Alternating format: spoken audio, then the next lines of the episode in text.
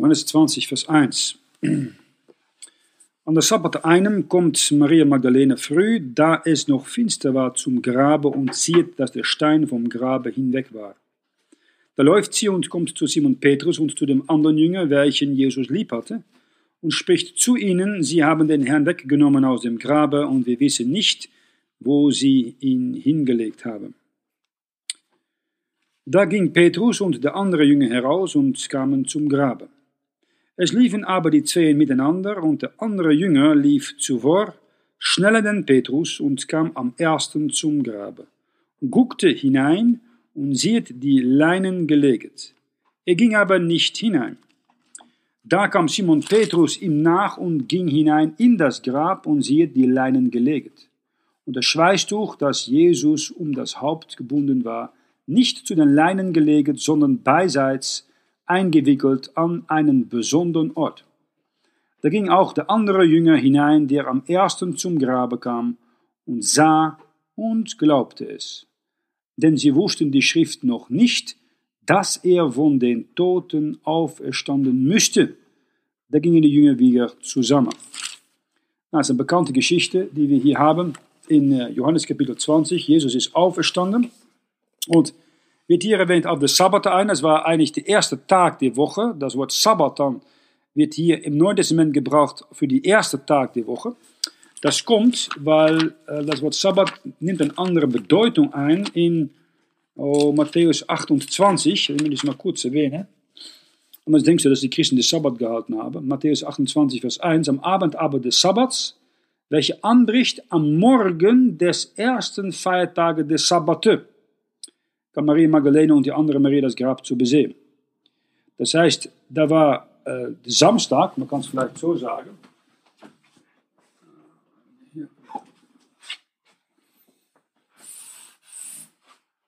ähm, 18 Uhr hast du den Samstag. Der Samstag ist unser siebte Tag. Das ist eigentlich der jüdische Sabbat.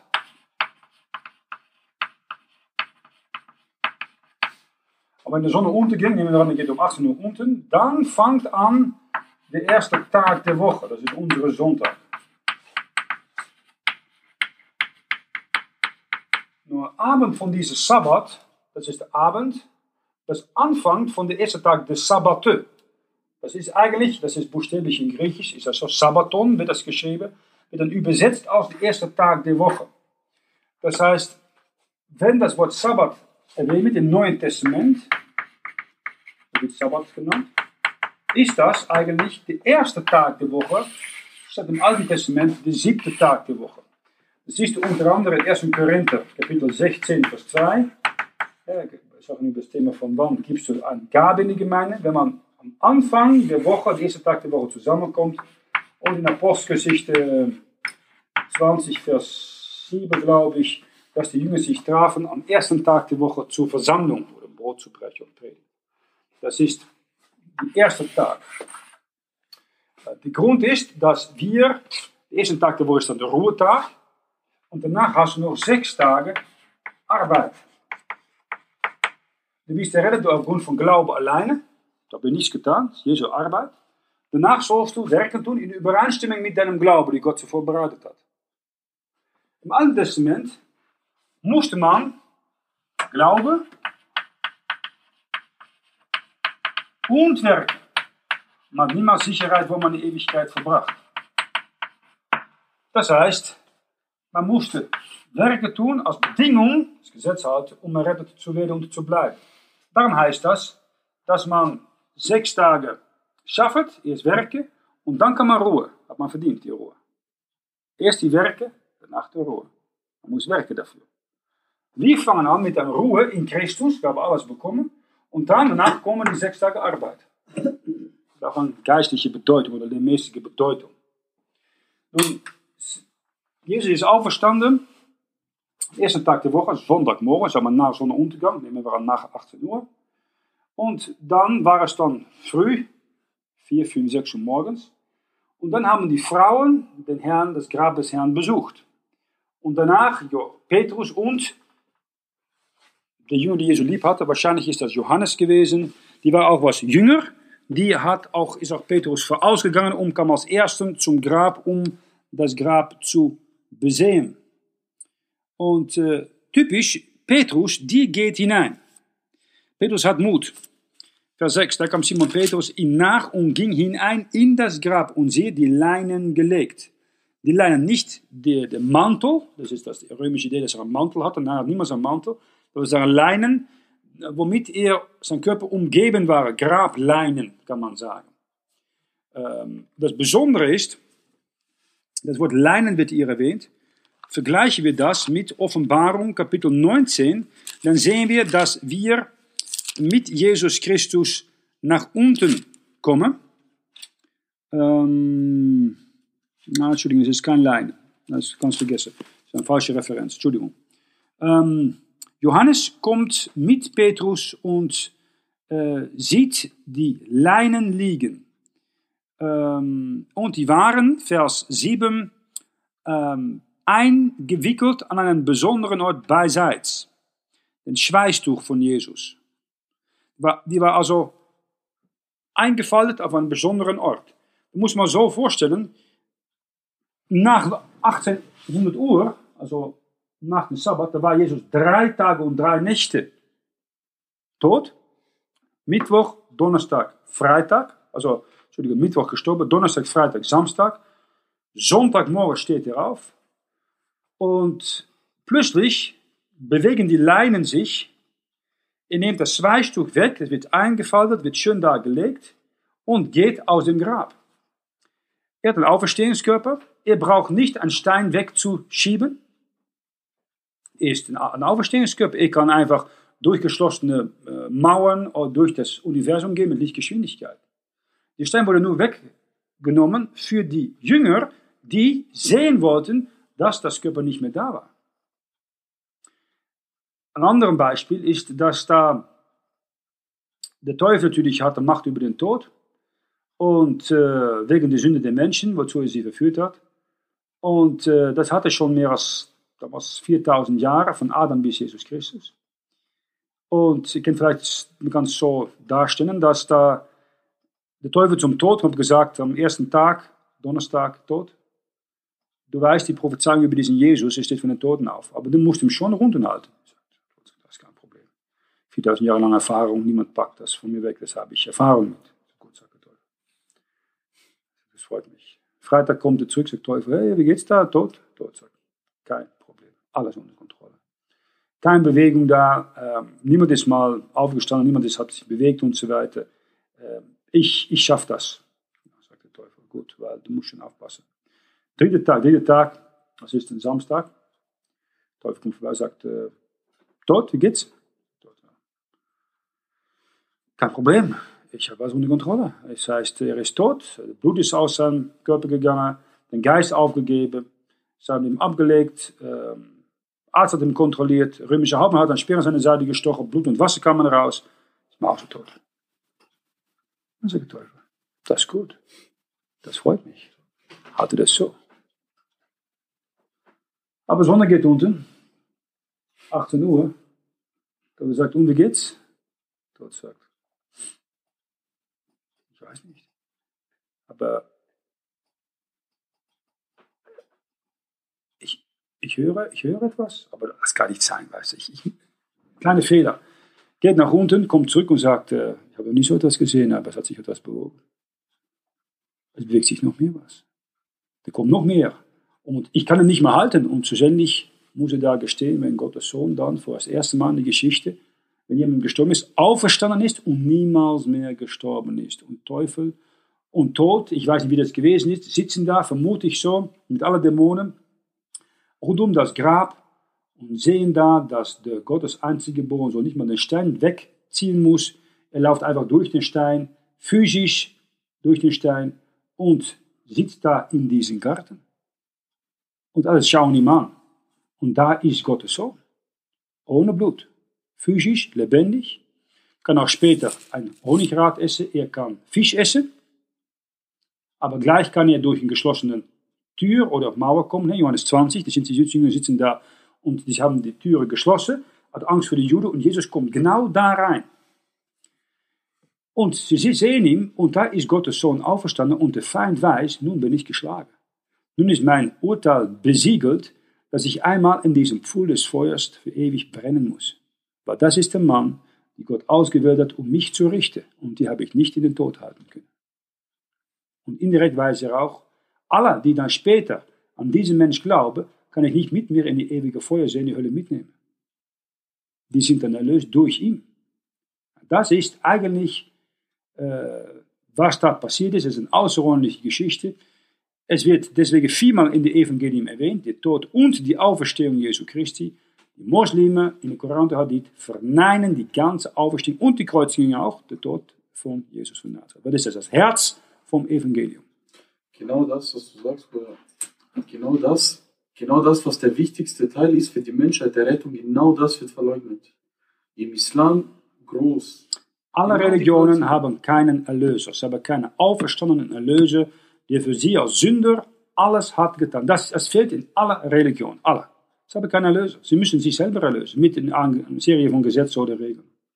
Lazarus zum Beispiel, er ist ja auch auferstanden. Weil Jesus ist gestorben. Er ist gestorben, auferstanden. Aber er ist wieder gestorben. Genau. Aber Jesus ist einmal gestorben, auferstanden und lebt in die Ewigkeit. Tochter von Jairus, auferstanden, aber später wieder gestorben. Junger Mann von Nein, auferstanden, aber später wieder gestorben. Die Witwe von Sarepta mit, die, mit ihrem äh, Sohn, der auferstanden ist, von Elia, später wieder gestorben. Aber Jesus ist auferstanden und stirbt niemals wieder. Das ist der Unterschied. Ich lebe von Ewigkeit. Von Ewigkeit zu Ewigkeit, der Alpha und der Omega. Das ist unseren Heiland. Nun zurück zu Johannes Kapitel 20, Vers 11. Maria aber stund vor dem Grabe und weinete draußen. Als sie nun weinete, guckte sie in das Grab und sieht zehn Engel in weißen Kleidern sitzen, einen zu den Häupten und den anderen zu den Füßen, dass sie den Leichnam Jesu hingelegt hatten. Und dieselbigen sprachen zu ihr, Weib, was weinst du? Sie sprach zu ihnen, sie haben meinen Herrn weggenommen, und ich weiß nicht, wo sie ihn hingelegt haben. Und als sie das sagte, wandte sie sich zurück und sieht Jesum stehen und weiß nicht, dass es Jesus ist. Spricht Jesus zu ihr, Weib, was weinst du? Wen suchst du? Sie meinet, es sei der Gärtner und spricht zu ihm, Herr, hast du ihn weggetragen, so sage mir, wo hast du ihn hingelegt, so will ich ihn holen. Mit anderen Worten, er spricht zu ihm, Weib. Das sagt er auch zu Maria, seiner Mutter in Johannes 2 bei der Hochzeit der Kana. Was habe ich mit dir zu schaffen? Weib, nicht Mutter, Weib. Niemals nennt er seine Mutter Mutter. Weib. Wen suchst du? Das war, er weiß schon ganz genau, wen er sie sucht. Das ist typisch Jesus. Ich weiß ganz genau, was ihr sucht. Er sagt, wen suchst du? Ich will hören aus ihrem Mund, was in ihrem Herzen ist. Und äh, warum weinst du? Was weinst du? Ja, ich weiß ganz genau, warum sie weint. Aber das ist auch, wenn du kleine Kinder hast, dann sagst was willst du? Und du weißt ganz genau, was Junior will. Wir wissen es aus seiner Mutter, ich muss lernen, anständig zu fragen. Darum haben wir eine Gebetsstunde. Aber Nico, äh, mich wundere wo die hat gesehen, dass dass Jesus ist Gott, äh, Sohn von Gott, oder? Die Pharisäer, die alle Werte umgebracht. Warum ist nachher nicht Gläubiger sein? Da man sehen, das ist die Gott. Ja, eine gute Frage. Warum? Der Grund ist das gleiche, warum, äh, wenn Jesus gekreuzigt wurde, hat er nicht mehr auf die Fragen von Herodes geantwortet. Er hat geschwiegen. Und äh, was, wie, wie Gott wirkt, ist, dass er jemandem eine Chance gibt, um Wahrheit zu bekommen, zu sehen, zu hören. Aber wenn die Person eins, zwei, dreimal das bewusst abgelehnt hat, dann ist fertig. Dann ist fertig. Das heißt, Herodes hat schon Johannes der Täufer geköpft, äh, wollte nur Jesus hören, um ein Zeichen und Wunder zu sehen. Aber kein Interesse an Wahrheit. Jesus sagt ihm also nichts. Die Pharisäer, die haben die Zeichen gesehen, die Wunder gesehen, sie haben die Erfüllungen in der Schrift gesehen, bezüglich Jesus von Nazareth, konnten sie alles nachsehen. 48 Stück sind erfüllt in einem Mensch. Sie kannten die Bibel, das Alte Testament sehr gut. Sie haben nicht geglaubt. Dann haben sie, tut Jesus, er erscheint nicht an eine einzige Pharisäer und Schriftgelehrte nach seiner Auferstehung. Ausnahme ist äh, Saulus, die später Paulus wird. Und äh, er erscheint nur an ungefähr 500 Jünger Jesu Christi. 500 Stück. Das ist nicht so viel. Er erscheint nicht an die ganze Welt. Die ganze Welt hat nicht an ihm geglaubt. Während sein ersten Kommen, wenn er lebendig war, lebendig war. Das heißt, er erscheint auch nicht bei, nach seiner Auferstehung an diese Leute. Das ist ein wichtiger Punkt, weil zum Beispiel, wir sind hier in der Schweiz. Ja? Die Schweiz hat Vergleich mit Serbien viel mehr Segen gehabt, mehr Reformation gehabt, mehr Wahrheit bekommen, deswegen auch mehr Wohlstand bekommen. Und wir predigen hier in St. Gallen schon mehr als 18 Jahre. Hier in Mitteleuropa eigentlich, von Norditalien, Südwestfrankreich, Österreich, Deutschland und so weiter. Viele haben das Evangelium gehört, aber nicht viele haben Interesse daran gehabt. Stärker noch, wenn du auf die Straße gehst, hier aus St. Gallen, äh, hier in St. Gallen, und du siehst, wie die Leute reagieren, wenn sie das Evangelium hören, kannst du mir nicht gerade sagen, dass sie große Freude haben oder dass sie sich öffnen. Nein. Das heißt, sie, sie haben viele Chancen bekommen und Kehr auf Kehr auf Kehr wird Wahrheit abgelehnt. Gott hat ein schwarzes Buch, sage ich immer, einen Strich, mache eine Notiz. Geht für uns auch, äh, als Christen. Leute haben eine Chance, um die beste Übersetzung, die beste Bibel zu haben, heilsame Lehre zu haben. Wenn Christen bewusst heilsame Lehre oder die Wahrheit ablehnen als Schrift, dann kann Gott sie zu einem Lügen übergeben. Wir haben noch gesprochen über einen Bruder, die bei sieben Adventisten hat schon ein paar Mal das Wort eigentlich nicht ernst genommen. Und dann kann Gott, ich sage es immer so, das tönt vielleicht hart, ich soll das so erklären. Jeder kann noch, wenn er will, eine gute Bibel hier bekommen. Nicht so ein Problem. Wenn er sucht, findet man. Die meisten wollen es nicht, aber suchen auch nicht. Ich glaube, in den letzten Tagen erlaubt Gott, dass der Feind ketzerische Gruppen und Lehrer äh, aufkommen lässt, um die nicht suchende Christen äh, stolpern zu lassen, weil sie suchen keine Wahrheit. Charismatische Lehre, Jehovas Zeugen, Mormonen, römisch-katholische Lehre, äh, Orthodoxismus, Protestantismus, allerlei, sieben Adventisten, allerlei ihre Lehre und komm nach, nach zwei Stellen darin, eine im Neuen Testament, in 2. Thessaloniker 2 und eine im Alten Testament in Ezekiel 14. Und das ist eigentlich eine andere Seite, die wir nicht kennen von Gott. Aber so ist er auch. Anfang in Ezekiel Kapitel 14, dann sind da götzendienerische Frager und die erhalten keine Antwort von Gott, obwohl da Juden sind, von Gottes auserwählte Volk als Ältesten. Ezekiel 14, Vers 1. Es kamen etliche von den Ältesten Israels zu mir und setzten sich vor mir. Da geschah das Herrn Wort zu mir und sprach, Menschenkind, diese Leute hangen mit ihrem Herzen nicht an ihren Gott, aber an ihren Götzen und halten ob dem Ärgernis ihrer Missetat. Soll ich denn ihnen antworten, wenn sie mich fragen? So Gott sagt, nein, ich antworte nicht. Es haben einen Götzendienst in ihrem Herzen. Ich kann sie nicht beantworten. Äh, welcher Mensch, sagt der Herr vom Hause Israel, mit dem Herzen an seinen Götzen hanget und hält ob dem Ärgernis seiner Missetat und kommt zum Propheten, so will ich der Herr denselben antworten, wie er verdient hat mit seiner großen Abgötterei opdat das Haus Israel betrogen wird in ihrem Herzen, darum, dass sie alle von mir gewichen sind durch Abgötterei. Also Gott erlaubt sie betrogen zu werden. Ich gebe sie keine klare Antwort. Wegen Götzendienst. Ich kann sagen, ja, Leute müssen in die Gemeinde kommen. Ja, aber kommen sie mit einem Verlangen, um Gott zu suchen? Äh, sind sie gebrochen? Suchen sie die Wahrheit? Oder wollen sie einfach nur ja, eine schöne Weihnachtspredigt haben und dann tun sie wieder, was sie wollen und gehen sie in ihre Lüste und Begierde des Fleisches wieder nach? Dan kommen wir naar Neuen Testament, in 2. Thessaloniker Kapitel 2. Das wird gesprochen in Vers 9 von der Zukunft des Antichrist, die geschieht nach der Wirkung des Satans, mit allerlei lügenhaftigen Kräften und Zeichen und Wunden, mit allerlei Verführung zur Ungerechtigkeit unter denen, die verloren werden, dafür, dass sie die Liebe zur Wahrheit nicht haben angenommen, dass sie selig würden. Darum wird ihnen Gott kräftige Irrtümer senden. Gott schickt kräftige Irrtümer dass sie Glaubende lügen, auf das gerichtet werden alle, die der Wahrheit nicht glauben, sondern haben Lust an der Ungerechtigkeit. Gott schickt kräftige Irrtümer.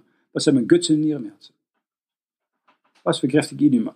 Alle moderne Bibel, Jehovah's Zeugen, Mormonen, sieben Tag-Adventisten, charismatische, äh, Katholiken, Orthodoxe. Wie schickt sie? Gott. Er nützt dafür unreine Geister mit einer ihre Lehre. Wisst ihr das? Wenn es jetzt an den Menschen nicht gut ist, kommt er echt nicht zu einer Gemeinde mit diesem Bibel, mit den heilsamen Lehre, mit das kleine, rare Evangelium des Herrn Jesus Christus. Echt nicht, 100% nicht. Und das ist ein Gericht von Gott. Das heißt, du kannst hier in der Schweiz sehen, äußerlich materielle Wohlstand und Segen als Folge von der Reformation, klar. Aber die Generationen, die danach kommen sind, sind undankbar worden zu Gott. Und da zeigt sich einerseits, kein Interesse an Evangelium, für die Ungläubigen, und für den Christen kein Interesse an diesem Buch und heilsame Lehre für die Gläubigen. Obwohl, Nico, obwohl die hat gesehen, hat ihn umgebracht, die wusste, wem, das ist der äh, Sohn von Gott. Und hat nachher gesehen, dass er nichts mehr da, hat gesehen, dass er lebt. Und die hat keine Angst für Gott, nichts. Genau, das ist das Richtige. Kein Furcht Gottes. Und das Besondere ist, komm nach Matthäus 12, da kommen die Pharisäer und Schriftgelehrten zu Jesus Christus und die möchten gerne ein Zeichen sehen von ihm.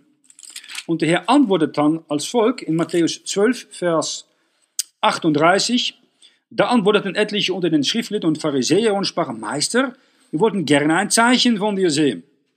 Dann sagt er in Vers 39 als Antwort, die böse und ehebrecherische Art sucht ein Zeichen und es wird ihr kein Zeichen gegeben wie denn das Zeichen des Propheten Jona. Denn gleich wie Jona war drei Tage und drei Nächte in des Walfisches Bauch, also wird des Menschen Sohn drei Tage und drei Nächte mitten in der Erde sein. Mit anderen Worten, er sagt zu den Pharisäern, äh, wollt ihr wissen, ob ich der Sohn Gottes bin? Er sagt, Jesus sagt in Johannes 2, töte mich und in drei Tagen soll ich physisch auferstehen. Ja, was tun sie? Sie töten ihn, richtig? Was ist bis in drei Tagen? Grab ist leer. Was tun sie dann? Diese Leute, wovon Jesus sagt, ihr bekommt nur das Zeichen von meiner Auferstehung. Schau mal, was sie tun. Am Ende von Matthäus Evangelium, Kapitel 28. Matthäus Kapitel ähm, 28, Vers. Äh, ich dachte, das war 28. 13, 13? Ja, das ist es, genau. Hier sehen wir in Vers ähm, 11. Dass sie aber hingingen, siehe, da kamen etliche von den Hütern in die Stadt und verkündigten es den hohen Priester alles, was geschehen war. Und sie kamen zusammen mit den Ältesten und hielten einen Rat und gaben den Kriegsknechten Geld genug und sprachen, nochmals die Kriegsknechte, die sollten getötet werden. Wenn ein römischer Soldat ein Gefangener oder in diesem Fall ein Tote sein Leid gestohlen hätte lassen worden, musste er getötet werden. Das heißt, die Juden sagen dann, weißt du was? Wir sagen, äh, seine Jünger haben ihm gestohlen, das könnte nichts vor, ich habe euch einfach attackiert. Das heißt, wir sorgen dafür, dass er nicht die Todesstrafe entgeht und ihr bekommt auch noch Geld, um zu lügen.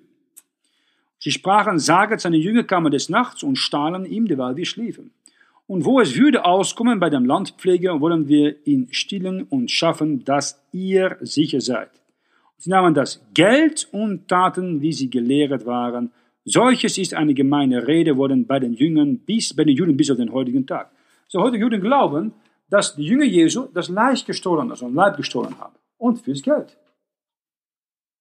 Na, das ist, Jesus sagt zu den Pharisäern bei seinem Leben. Töte mich, nach drei Tagen stehe ich auf, das ist das beste Zeichen.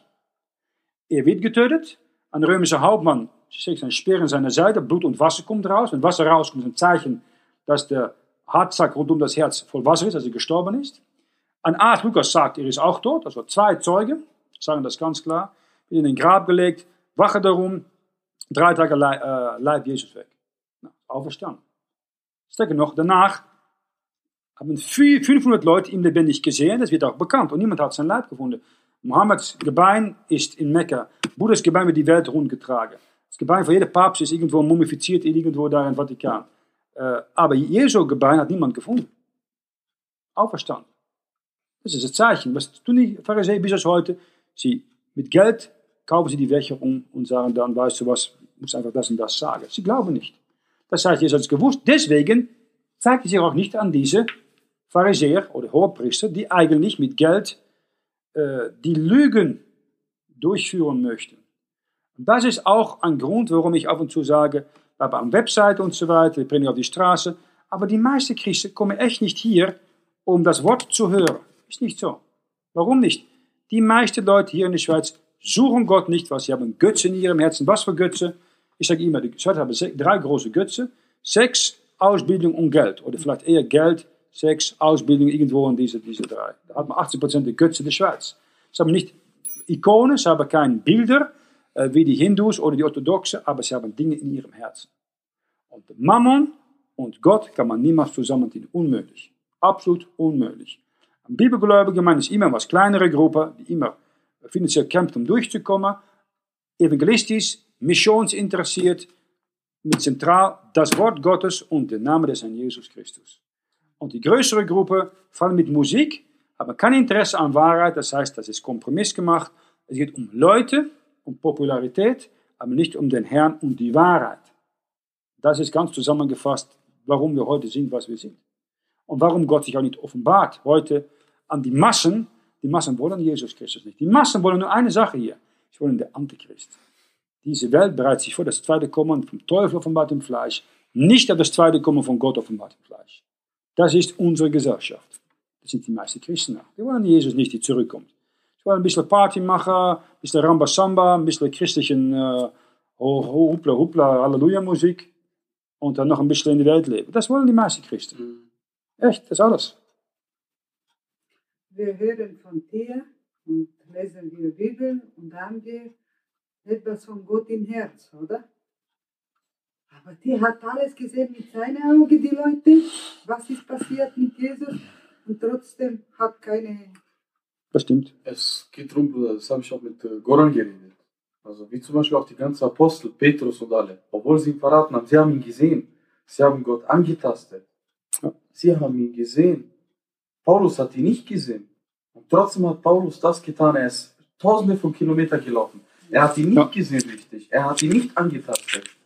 Und er hat, er, er ist gewandert. Und darum sagt er auch so, so schön in Johannes Kapitel 20, dann haben wir die, das ich mal kurz lesen, dass Jesus erscheint Thomas in Johannes Kapitel 20, Vers ähm, äh, 24. Thomas aber, der Zwölfen einer, der da heißt Zwilling, war nicht bei ihnen, da Jesus kam. Da sagten die anderen Jünger zu ihm, wir haben den Herrn gesehen. Er aber sprach zu ihnen, es sei denn, dass ich in seinen Händen sehe die Nägelmale und lege meine Finger in die Nägelmale und lege meine Hand in seine Seite, will ich's nicht glauben. Über acht Tage war abermal seine Jünger drinnen und Thomas mit ihnen. Dann kommt Jesus, die da Türen verschlossen waren, und tritt mit ihnen ein und spricht, Friede sei mit euch. Danach spricht er zu Thomas, reiche deinen Finger her und siehe meine Hände und reiche deine Hand her und lege sie in meine Seite und sei nicht ungläubig, sondern gläubig. Thomas antwortete und sprach zu ihm, mein Herr und mein Gott, das steht auch in der Neue Weltübersetzung Jehovas Zeuge. Das hat, jede Bibel hat das, das ist niemals geändert worden. Spricht Jesus zu ihm, weil du mich gesehen hast, Thomas, so glaubst du, selig sind die nicht sehen und doch glauben. Ja, wir sind selig. Vergebung der Sünden, wahres Glück gefunden. Warum? Wir haben niemals Jesus gesehen und doch haben wir geglaubt. Wir haben erfahren, unsere Sünden sind vergeben. Wir haben erfahren, wir haben die Friede Gottes und wir wissen, wir haben die Heilsgewissheit, wo wir die Ewigkeit verbringen. Aufgrund von Glauben allein. Und zurück zu unserem Text in äh, Matthäus, äh, nein, Johannes sind wir, Johannes Kapitel ähm, 20 hier. Sollen so sehen, dass er dann noch äh, später erscheint. Ähm, aber hier hatte er erstens einen ähm, äh, Begegnung mit Maria Magdalena. Und der Leichnam Jesu war einfach, der hat gelegen, einfach auf seiner Rücken hat er gelegen. Und Maria hat gedacht, das war der Gärtner. Und nochmal, so fremd ist das nicht, weil äh, Adam hat angefangen mit Gott in einem Garten. Jesus hat geflehen, dreimal eine Stunde vor seiner Kreuzung, in einem Garten Gethsemane. Er wird begraben in einem Garten. Wo wir eigentlich gehören als Menschen in einen Garten. Wir gehören in einen Garten, draußen. Anstatt uns Angesicht sollen wir uns Brot verdienen. Wir gehören draußen zu sein. Heute werden wir in Büros gestopft. Da wir halb verrückt fahren. Du musst 40 Jahre als Mann in einem Büro sitzen. Das ist nicht gesund. 100 Prozent. Ich bin auch oft im Büro, oft wegen Dingen, die ich vorbereiten muss. Aber ich hasse Büros.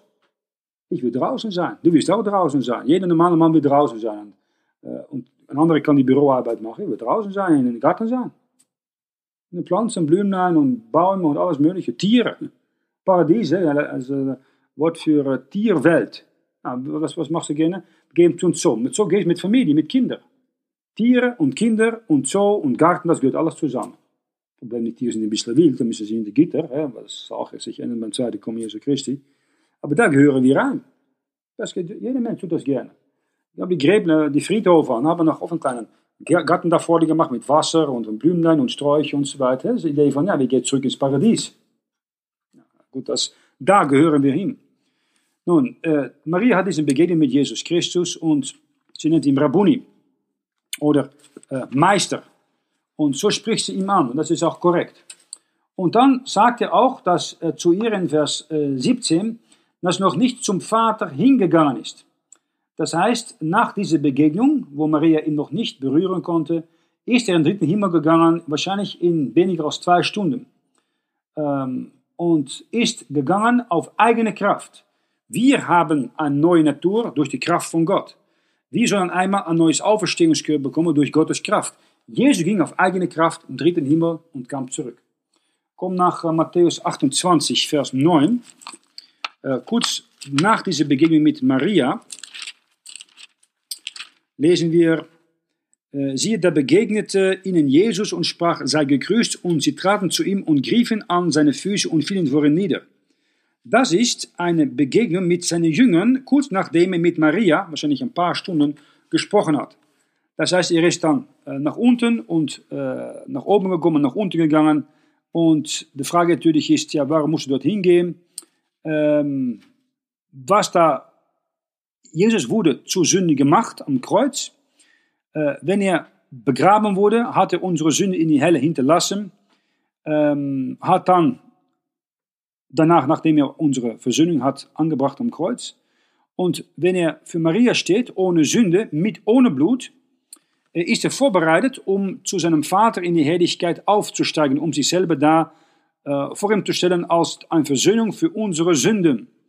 Er geht nicht zum Himmel mit seinem Blut, das sagen viele Leute heute, viele Wissenschaftler, um das Blut an der, an der Gnadenstunde anzubringen, weil er hat kein Blut in sich, wenn er von den Toten aufkam.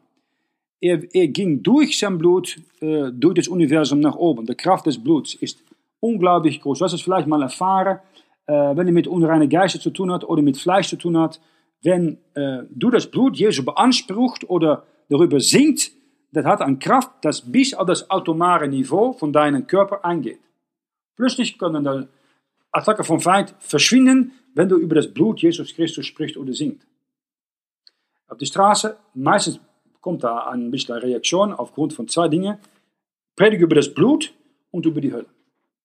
Wir waren da in äh, anderthalb Wochen her in Stuttgart am Abend zu predigen und ich habe zweimal über das Blut gepredigt. Erste Mal hast du diese Frau aus Kolumbien zum Herrn geführt. Das zweite Mal kamen ähm, Stavran und Lukas zum Glauben. Das Blut, das Blut ist kräftig, das kommt durch bei Sünder, die wissen, sie sind unter Gottes Gericht und das ist die einzige Lösung für sie. Das Blut ist so effektiv. Wie oft wird über das Blut gepredigt in der, Predigt, in, in der Predigtstunde? Nicht viel mehr. Blut ist das, was am meisten fehlt, denke ich, wenn es kommt zum Evangelium Predigt. Nun zurück zu unserem Text in Johannes Kapitel 20, Vers 19. Am Abend aber, derselbe Sabbat, das war also der erste Tag der Woche, das ist genau hier, wenn er auferstanden war, da die Jünger versammelt und die Türen verschlossen waren, aus Furcht vor den Juden kam Jesus und trat mitten ein und spricht zu ihnen, Friede sei mit euch. Äh, das ist auch eine Sache, dann kannst du denken, ja, warum hat Gott dir noch nie die gegeben? Der Grund, warum Gott dir das noch nicht gegeben hat, dass er weiß, du kommst in falsche Orte, falsche Räume, wenn du durch geschlossene Türen und Fenster einzieht, ja. Amen. Amen. Und als er das sagte, zeigte er ihnen die Hände und seine Seite. Da wurden die Jünger froh, dass sie den Herrn sahen. Mit anderen Worten, sie sind auch ungläubig, die Jünger. Das sind die Männer, die dreieinhalb Jahre mit Jesus unterwegs gewesen sind. Und sie wurden nur froh, wenn sie die Hände und Seite sehen. Sie denken, das ist ein Geist. Da sprach Jesus abermal zu ihnen, Friede sei mit euch. Gleich wie mich der Vater gesandt hat, so sende ich euch. Das ist das große Missionsbefehl im Johannesevangelium, es kommt viermal oder fünfmal wird es erwähnt, in den vier Evangelien in Apostelgeschichte 1, Vers 8. Es fängt an mit Frieden und wie der Vater Jesus von Himmel auf Erde geschickt hat, so sendet er uns. Wir sind gegangen, um in eine Welt zu gehen. Wir sind nicht hier, um einfach zu sitzen, passiv zu sitzen, wie die meisten Christen das tun. Wir müssen rausgehen, wir müssen auf die Straße gehen, auf die Gasse gehen, in die verschiedenen Länder gehen, um ihnen das Evangelium der Gnade Gottes zu verkündigen. Das ist unser Auftrag. Wenn wir das nicht tun, vermissen wir viel Segen und Gnade Gottes. Vers 22, und da er das sagte, blies er sie an und spricht zu ihnen, nehmet hin den Heiligen Geist. Und dann kommt eine sehr wichtige Stelle, die oft von der Kirche Roms missbraucht worden ist. Welchen ihr die Sünden erlasset, denen sind sie erlassen.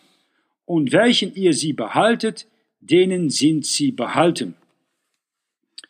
Nou, äh, ein paar Dinge müssen wir hierüber sagen, weil das ist wirklich ein, ein wichtiger Text, der hier erwähnt wird. Äh, erstens, das auferstandene äh, Körper Jesu Christi ist nicht gebunden an Zeit und Raum, kann durch geschlossene ähm, äh, Mauern oder Türen oder Fenster gehen. wir sehen ein zweites Beispiel in Lukas Kapitel 24, Vers 36. Lukas 24, Vers 36. Da erscheint er den Aposteln. Jesus trat mitten unter sie und sprach zu ihnen, Friede sei mit euch. Sie erschraken aber und fürchteten sich und meinten, sie sehen einen Geist. Und er sprach zu ihnen, was seid ihr so erschrocken und warum kommen solche Gedanken in eurem Herz? Seht meine Hände und meine Füße, ich bin's selber, fühlet mich und seht, denn ein Geist hat nicht Fleisch und Bein, wie ihr seht, das ich habe. Und da er das sagte, zeigte er ihnen Hände und Füße. Dass sie aber noch nicht glaubten vor Freuden und sich verwunderten, sprach er zu ihnen, habt ihr hier etwas zu essen?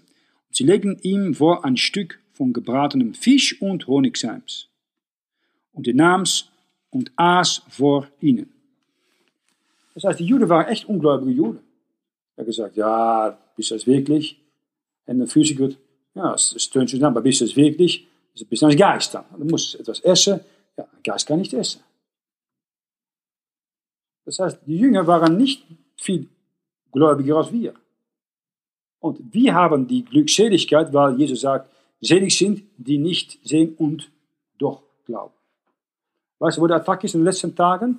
Sagt Jesus, wenn der Sohn des Menschen kommen wird auf die Erde, soll er dann was finden auf Erde? Glauben. Attack ist auf Glauben. Die ganze Gesellschaft hier in Europa ist darauf gerichtet, du musst nur das glauben, was du siehst. Du geht noch so weit, was du siehst. Nicht in Glaube weitergehen, aufgrund von was Gott sagt. Äh, wenn etwas tut, tun die meisten das, was ihrem Fleisch gefällt. Aber Gott will, dass wir als Männer in Glaube wachsen, standhalten und in Glaube gehen. Und das ist sehr, sehr unter Attacke in den letzten Tagen. Der Glaube unter den, der Feind schlagt dich dauernd an, versucht immer Misstrauen einzupflanzen und ja, dann versuche dich zu stoppen. Kleingläubige, sagt er. Oh, ihr Kleingläubigen. Er sagt, ich möchte in Glaube wachsen. Wie kannst du in Glaube wachsen? Zeit in Gottes Wort verbringen. Zeit, um Bibelstellen auswendig zu lernen. Zeit, um das, was du weißt, anzuwenden. Zeit, um das Wort weiterzugeben. Auf die Straße, eins auf eins, Nachsuchen von Leuten. Das hilft dich, in Glaube zu wachsen. Du musst aktiv sein. Weißt du, warum das so wenig Glaube ist? Die meisten sind passiv. Die Computer und die Handys machen nicht passiv. Gott will, dass wir aktiv sein. Frauen sind passiver. Wir haben eine verweibte Christenheit. Männer sind normal aktiv, aggressiv. Aber nicht für den Herrn. Ein Ausgang in Sport, äh, in Geschäfte, das ist kein Problem. Aber mit dem Herrn sind die meisten Männer vollkommen passiv. Man muss rauszugehen, auch wenn er kann Lust hat, das vielleicht nicht will, rauszugehen. Zeit dafür machen. Und das ist echt eine Attacke des Feindes in den letzten Tagen. Nun, äh, wenn Jesus sagt, wie der Vater mich gesandt hat, sende ich euch, wir sind da, um zu zeugen von der Wahrheit. Das tun sie beim äh, Pfingsten. En dann sehen den Heiligen Geist kommt dann in ihnen. Die fühlen alle Wahrheit. Aber hier bekommen sie einen zeitlichen Empfang des Heiligen Geistes. Und äh, wie es war im Alten Testament. Und äh, es war nicht nur Simon Petrus, aber es waren seine Jünger. Sehr wichtig, dass ihr das sieht. Ähm, alle Jünger Jesu, die hier erwähnt werden, nicht nur der Simon Petrus, nicht nur die Aposteln, haben die Macht, Sünde zu vergeben. Das ist ein sehr wichtiges Thema. Schau mal an, Vers 19. Ich habe mal eine Debatte gehabt, um, zehn Jahre her, mit was Jesuiten da, hier in äh, Uzo, glaube ich, war das, bei einer Privatschule. Und das erste, was sie gesagt haben, na, wir, die katholische Kirche, haben die Macht, Vers 23, Sünde zu erlassen. Und äh, wenn wir sie erlassen, sind sie erlassen. Und wenn wir sie behalten, sind sie behalten. Das sagen sie ne, als Priester. Orthodoxe Priester sagen wahrscheinlich das Gleiche. Warum ist das falsch? Schau mal an, zu wem spricht hier? Vers 19. Am Abend aber derselbe Sabbate, da die Jünger versammelt waren. Vers 20, da wurden die Jünger froh. Siehst du das Wort Jünger? Die sind Nachfolger.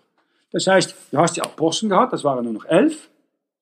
Danach hast du noch Jünger gehabt, die auch, das waren auch Frauen. Du hast auch die Macht, Sünde zu erlassen. Sagst, wie kann ich Sünde erlassen? Wenn du, komm nach 2. Korinther 5, Vers 20, sehr wichtig. Alle, die hier sitzen, haben die Macht, an andere Sünden zu erlassen.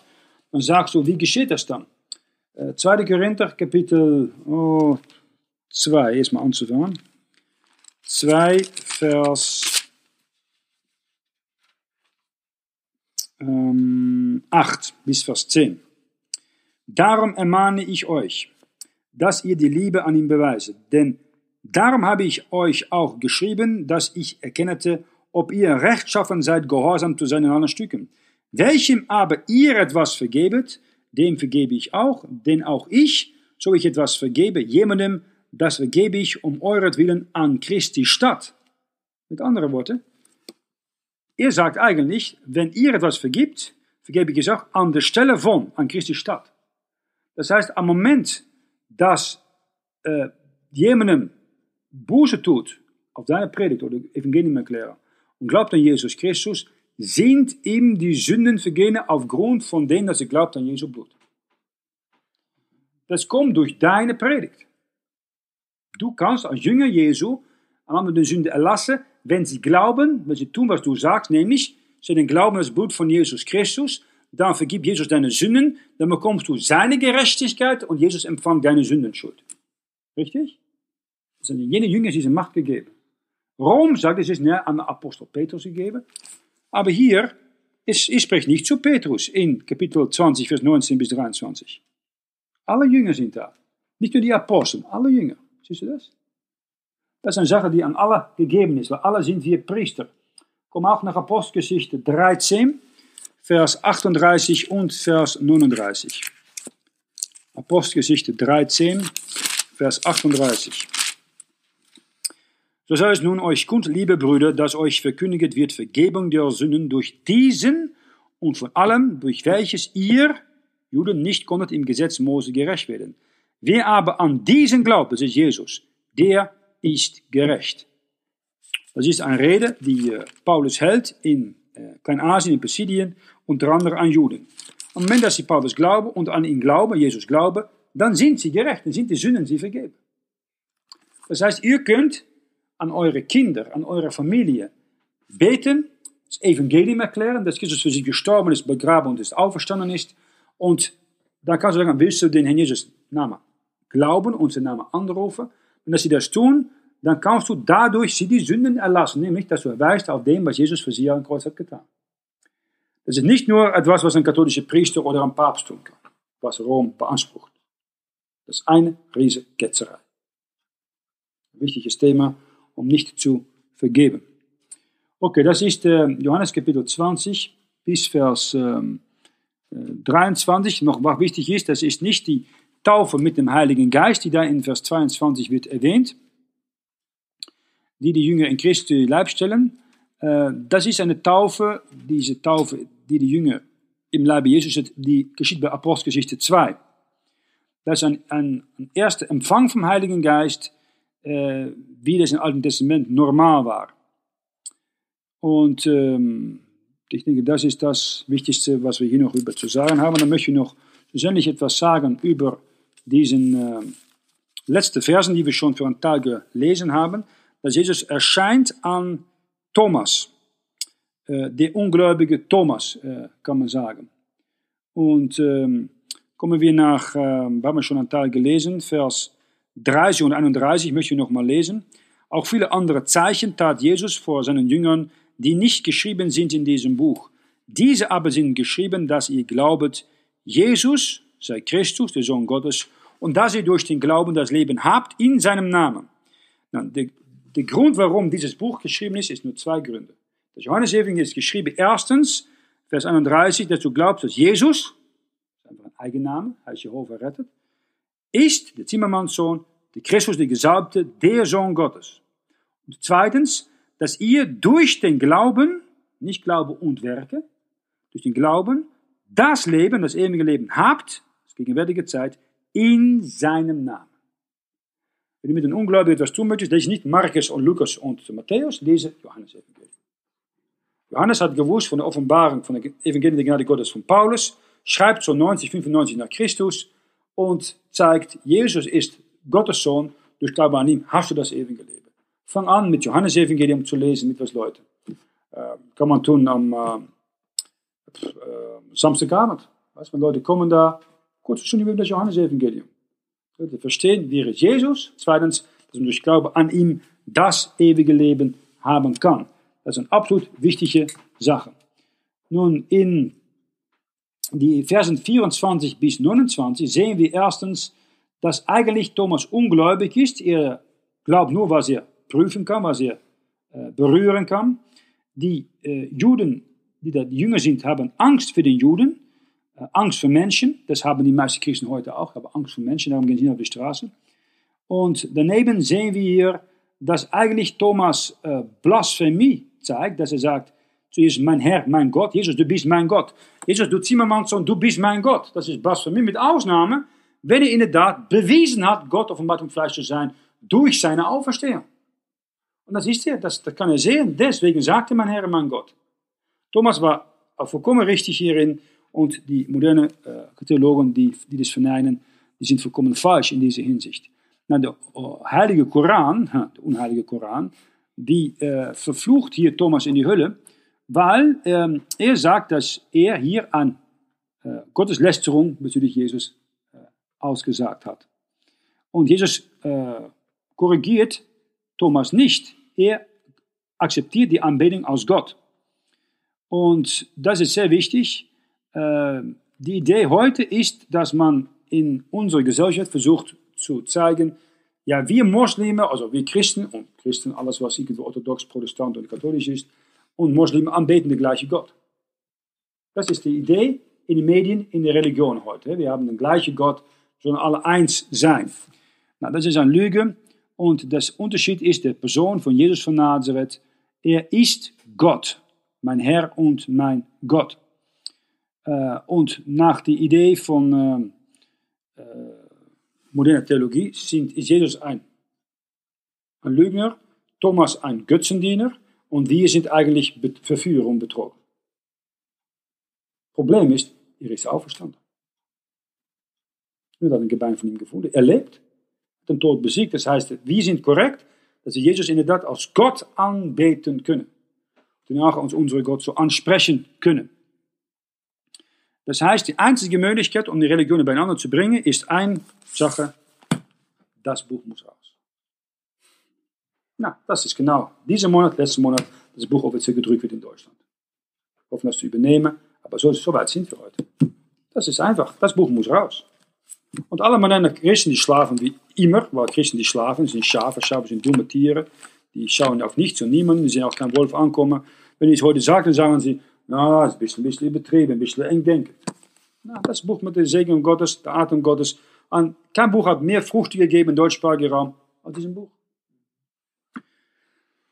Nun, dann noch in Vers ähm, 29. Äh, wenn du den Herrn Jesus Christus äh, hast vertraut als dein persönlichen Heiland, bist du mehr gesegnet als Thomas. Selig sind, Vers 29, die nicht sehen und doch glauben. Das ist ein wunderbarer Segen und die haben wir durch Gottes Gnade vollkommen empfangen. Und das ist ein Geschenk von Gott, wenn du zurück wenn du in einer Umgebung schaust, du siehst, die meisten Freunde, Bekannte und Kollegen, liebe Leute, vielleicht anständige Leute, meiste nicht von neuem geboren. Die Augen nicht geöffnet. Was kannst du tun? Betet, fastet, betet, dass Gott ihnen die Augen öffnet, dass Gott durch den Geist zeigt, dass sie Sünder sind und dass sie dann das Evangelium akzeptieren, was du ihnen gibst. Und betet nochmals mit Weihnachten, das ist eine ideale Zeit, nochmals. Die meisten Muslimen denken, ja, ja, schön, ein bisschen Jesus nachdenken und so weiter. Lade sie ein. Muslimen sind oft offener als die Durchschnitt Schweizer, um mir een Injil zu bekommen, ein Johannes-Evangelium zu bekommen, ein Gottesdienst mal besuchen, vor allem die was mehr liberale Moslimen. Gott schickt sie hier. Lassen wir sie hier gewinnen für Jesus Christus. Wenn wir sie nicht gewinnen, soll der Feind sie einmal gebrauchen, um dieses postchristliche Abendland zu züchtigen. Da habe ich keine Frage über. Das verdienen sie auch. Weil der Apfel ist sehr, sehr groß und sehr gro ist sehr groß von den christlichen Nachkommen, von den Generationen, die hier noch früher sein Blut, sein Leben hat gegeben für die Worte Gottes. Und heute wird es nicht mehr ernst genommen und heute haben sie andere Sachen, aber sicher nicht die Bibel als ihr wichtigstes Buch. Okay.